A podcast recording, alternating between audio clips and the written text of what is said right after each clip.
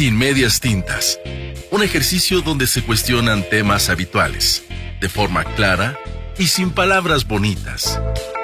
Hola, ¿qué tal? Buenos días. Mi nombre es Andreilin Mesa. Qué bueno que están aquí escuchándome.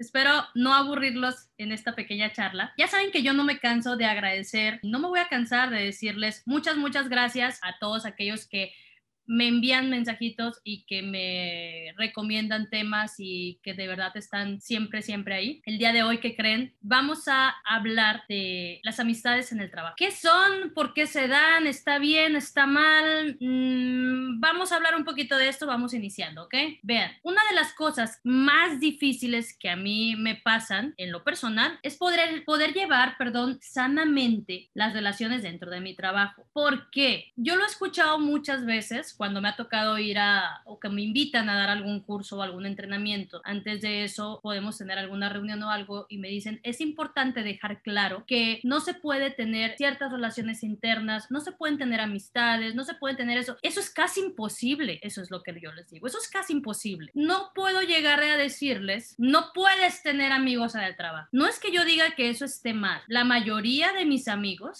dejen decirles, que yo los he conocido en, en ambientes laborales y son ex excelentes amigos míos. Pudiera agarrar ahorita una lista y enviarles saludos a todos, pero no lo voy a hacer. Cuando les envío saludos a todos, ellos saben quiénes son. La mayoría los he conocido en trabajos que he tenido, o dentro de mi trabajo o como proveedores. Y son relaciones muy sanas que seguimos manteniendo. Yo no puedo llegar a decirles, no seas amigo de él, no puedes hablar con él, porque pasamos todo el día aquí, pasamos muchas horas juntos. Entonces, lo que sí considero importante es cómo poder llevar estas relaciones sanamente, porque el, no tener amigos dentro del trabajo, eso es casi imposible, casi, casi imposible. Vean por qué es casi imposible. Nos toca vernos en días buenos y nos toca vernos en días malos. En nuestro trabajo es donde encontramos un hombro para llorar en muchas ocasiones. Esa persona a la que le vamos a compartir alegrías. ¿A quién más se las decimos? Si entramos a lo mejor en un horario y llegamos y vemos a alguien, recibimos una buena noticia, tenemos que contarla. Y a veces no tenemos ni el tiempo de agarrar el teléfono y lo único que queremos es llegar y abrazar a alguien. No me voy a cansar de decirlo, somos seres humanos, eso es normal.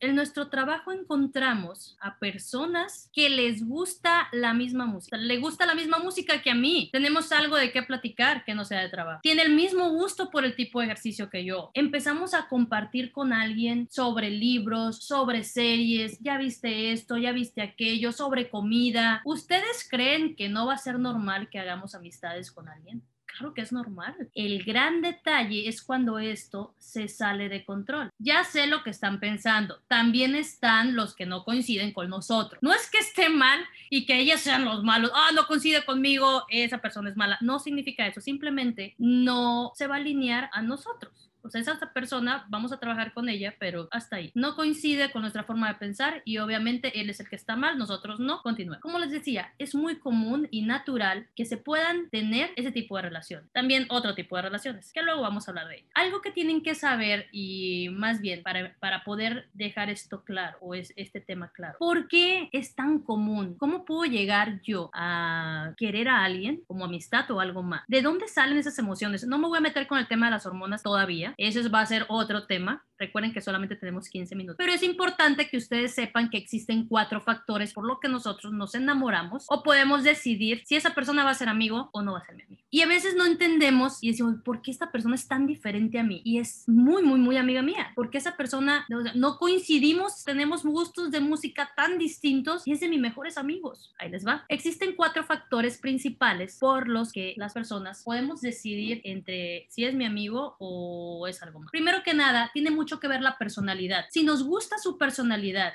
y su forma de expresar las cosas. Nuestro cerebro dice, ok, es similar a nosotros, seguro nos agradará. Y podemos tener o entablar una conversación con facilidad. El segundo factor es la proximidad, es la consecuencia de pasar mucho tiempo con alguien. Cuando pasamos mucho tiempo con una persona, hablamos de muchas cosas. Recuerda, si tú quieres, a ver, mujeres, esto es para las mujeres, bueno, también para los hombres, también aplica. Si tú quieres ligarte a una persona, este factor no te va a servir, porque entre más sepas de alguien, en un 2x3 puedes estar en el lado de la zona de amigos. Y cuando estás en la zona de amigos, difícilmente vas a salir de ahí. No digo que sea imposible, pero difícilmente vas a salir de ahí. Ok, ese es el factor de la proximidad. Entre más tiempo pases con una persona, vamos a poder relacionarnos con ella o va, va a poder surgir una amistad. Por eso, lo que les decía anteriormente, es muy común que se den las amistades dentro de un negocio, dentro de una empresa. El tercer factor es la semejanza. Si esa persona coincide en valores conmigo o tiene los mismos intereses que yo o tiene un estilo de vida similar al mío, seguramente me va a caer muy bien y voy a poder entablar una conversación y tener una relación en algún momento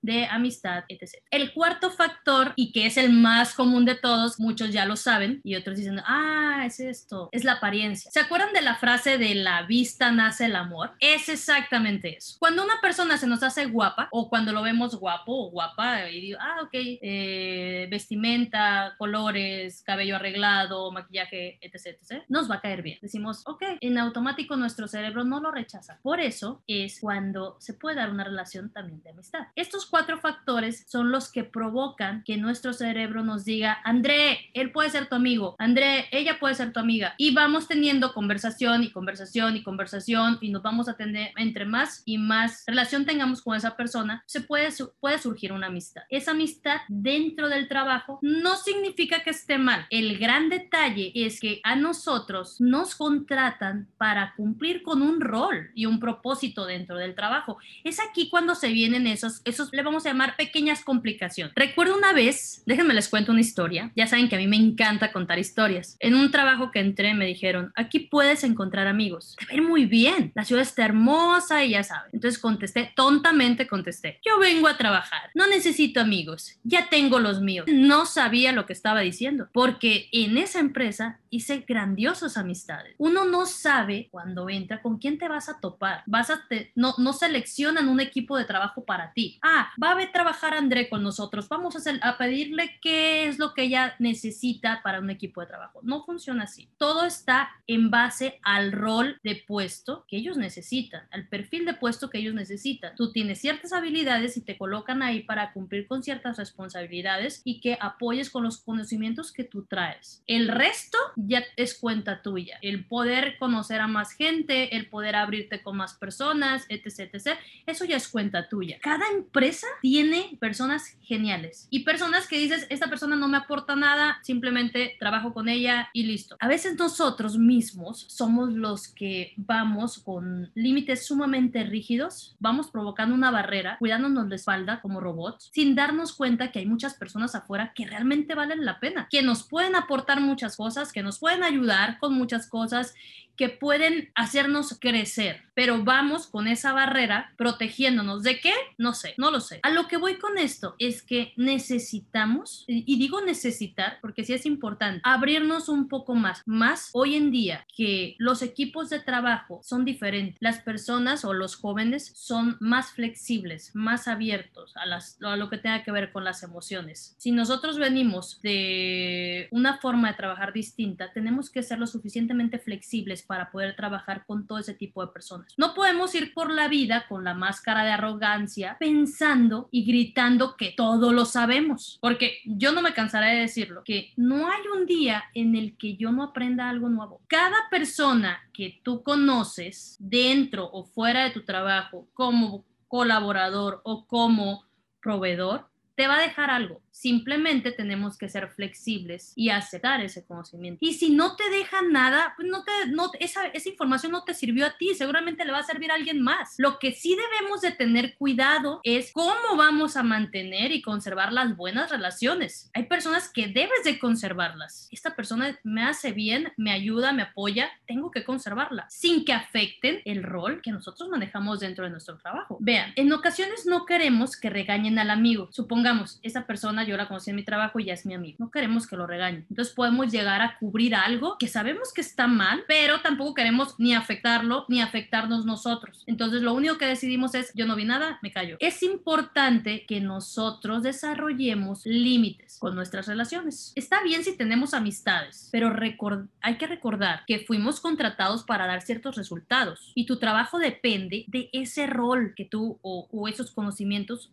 que tú vas a aplicar dentro de tú tienes que dar esos resultados. no te puedes arriesgar a perderlo por alguien más. Y lo mismo va de, va de regreso, ¿eh? Es ahí donde tenemos que ponernos a pensar un poco. Ya sé que a muchos no les importa, pero si tú sabes a dónde quieres llegar, es importante que sepas mantener tus límites. Y créeme, que si esto lo hablas con ellos, lo aceptarán. Afuera de la empresa somos una cosa completamente diferente, pero dentro de la empresa tenemos que tener estos límites como parte de, de nuestra línea. ¿Cómo los voy a desarrollar? Los límites no nos los va a decir la empresa, ni nos los van a decir nuestros papás, o sea, sí existen, pero esos límites tú mismo te los vas a ir marcando. Son límites, se llaman límites personales.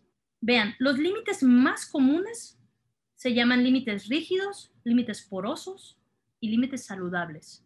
No me voy a poner a definir cada uno de ellos, pero rígidos me refiero a todas esas personas que no les vas a sacar una palabra, no tienes ni idea de su vida personal, solamente vienen y trabajan. Los límites porosos son esas personas, y perdón que me estoy riendo porque siempre me estoy acordando de algo, que van contando toda su vida por todos lados. Lo mejor es tener límites saludables. Las personas que tienen límites saludables pueden decir no con facilidad, no cuando ellos no quieren hacer algo. Hablan de su vida lo que solamente es necesario. Vienen y aplican su rol de trabajo sin problema. Salen y son otra cosa. Eso es desarrollar límites. ¿Qué es lo que sí puedo hacer? ¿Qué es lo que no puedo hacer? En mi trabajo soy una persona, fuera ya soy un rol distinto, lo que sea. Yo decido que sí, que no. De todos los límites personales que existen, creo que hay tres que son muy importantes y que les pueden servir para que ustedes empiecen a notar cuáles serían mis límites personales para yo poder tener un entorno de trabajo saludable conmigo mismo y con mis compañeros. Creo que el punto importante sería los límites intelectuales. Este límite se refiere a los pensamientos o a las ideas. ¿Cómo puedo yo respetar lo que alguien me está diciendo? A lo mejor yo muchas veces no estoy de acuerdo con lo que alguien me dice. No es lo mismo empezar una discusión sobre, por ejemplo, política, religión o deportes y te empiezas y empiezas a gritonear o puedes hasta tener algún problema simplemente por no tener un límite en estos aspectos. ¿Qué sí puedo decir o hasta dónde? A veces lo más sano es decir, ok, listo, pero hay personas que no dejan eso. ¿Por qué? Porque les gusta el estar debatiendo algo y están y están dándole al mismo, lo mismo, lo mismo, lo mismo, no salen de donde mismo y a veces hasta pueden salir de pleito. Los límites emocionales creo que son de los más importantes. ¿Hasta dónde pueden entrar o se pueden referir a mis sentimientos? ¿Qué persona puede llegar a mí preguntarme sobre mis sentimientos o con quién puedo hablar sobre mis sentimientos. Eso, eh, a eso se refiere con los, los emocionales, los límites emocionales. No es lo mismo el andar diciendo cómo me siento a todo el mundo. No porque no les importes. Es mejor que sepas con quién sí puedes hablar de eso y con quién mejor te lo evitas. No todos son psicólogos para que puedas estar desahogándote siempre va a haber una persona a la que le tengas suficiente confianza como para que tú puedas hablar con ella. Pero no podemos ir por nuestro equipo de trabajo hablando con todos. Al menos así lo, así, lo veo yo. Creo que eso es lo más saludable. Con quién sí y con quién no. Y tener límites en el tiempo. No podemos ir a quitar el tiempo a toda la gente. Cada quien tiene algo que estar haciendo y a veces necesitamos ese espacio. Oye, tienes cinco minutos, tienes tres minutos y que realmente sean cinco minutos o tres minutos. Cuando tienes tres minutos, ok, son tres minutos. Tienes un minuto, es un minuto. Me da mucha risa. Tienes un minuto, te quito un minuto, no, no más. Llevas 10 minutos hablando. Por favor, si eso pasa conmigo, díganmelo, porque ya saben que yo hablo mucho, pero trato respetar el tiempo también de los demás. Y no pasa nada cuando dices, ok, ya, ahí es donde vienen los límites. Que puedan seguir esa relación como si nada, pero no nos podemos molestar porque alguien nos diga, oye, tengo, tengo algo que hacer, oye, tengo que atender una llamada. No podemos llegar así nada más y quitar el tiempo. No podemos llegar así nada más y soltarle todas nuestras emociones en ese momento ¿Cuál es la forma que a ti te puede funcionar? Decide y empieza a diseñar tus límites. ¿Qué sí y qué no? ¿Qué persona sí? ¿Qué persona no? ¿Cuándo me puedo tomar una cerveza con ellos? ¿Cuándo puedo salir con ellos y cuándo no?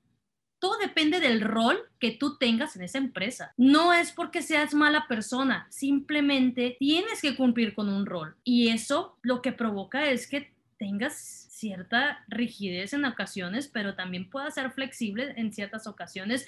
Tienes que saber cómo manejar tu personalidad dentro de la empresa. Es así como yo lo veo. A veces tenemos altas y bajas. Eso ya lo sabemos. ¿Con quién voy a llegar a desahogarme? Eso solamente lo sabes tú. No te recomiendo que llegues y te desahogues con 10 personas. Te recomiendo que lo hagas con una. Y tú sabes quién es. Eso tienes que definirlo tú. ¿Por qué? Porque vas a hacer excelentes amistades dentro de tu trabajo. Y si empiezas a poner tus límites personales, créeme que esas amistades y esas relaciones van a durar por muchísimos años. Con eso quiero dejarlos, de verdad. Yo sé que es un tema que a lo mejor fue más serio. pero es importante. Próximo tema, no se lo vayan a perder, porque le vamos a dar continuidad a las relaciones dentro de nuestro trabajo. Vamos a hablar sobre los amoríos, sobre el amor dentro del trabajo. No se lo pierdan. Me da mucho gusto estar con ustedes. Muchas gracias. Gracias por escuchar. Espero que de verdad algo les pueda quedar de esto que acabamos de hablar. Cuídense mucho y los veo la próxima semana. Bueno, nos, nos escuchamos la próxima semana. Bye bye. Sin medias tintas es un podcast de Liebre de Marzo. Síguenos en redes sociales.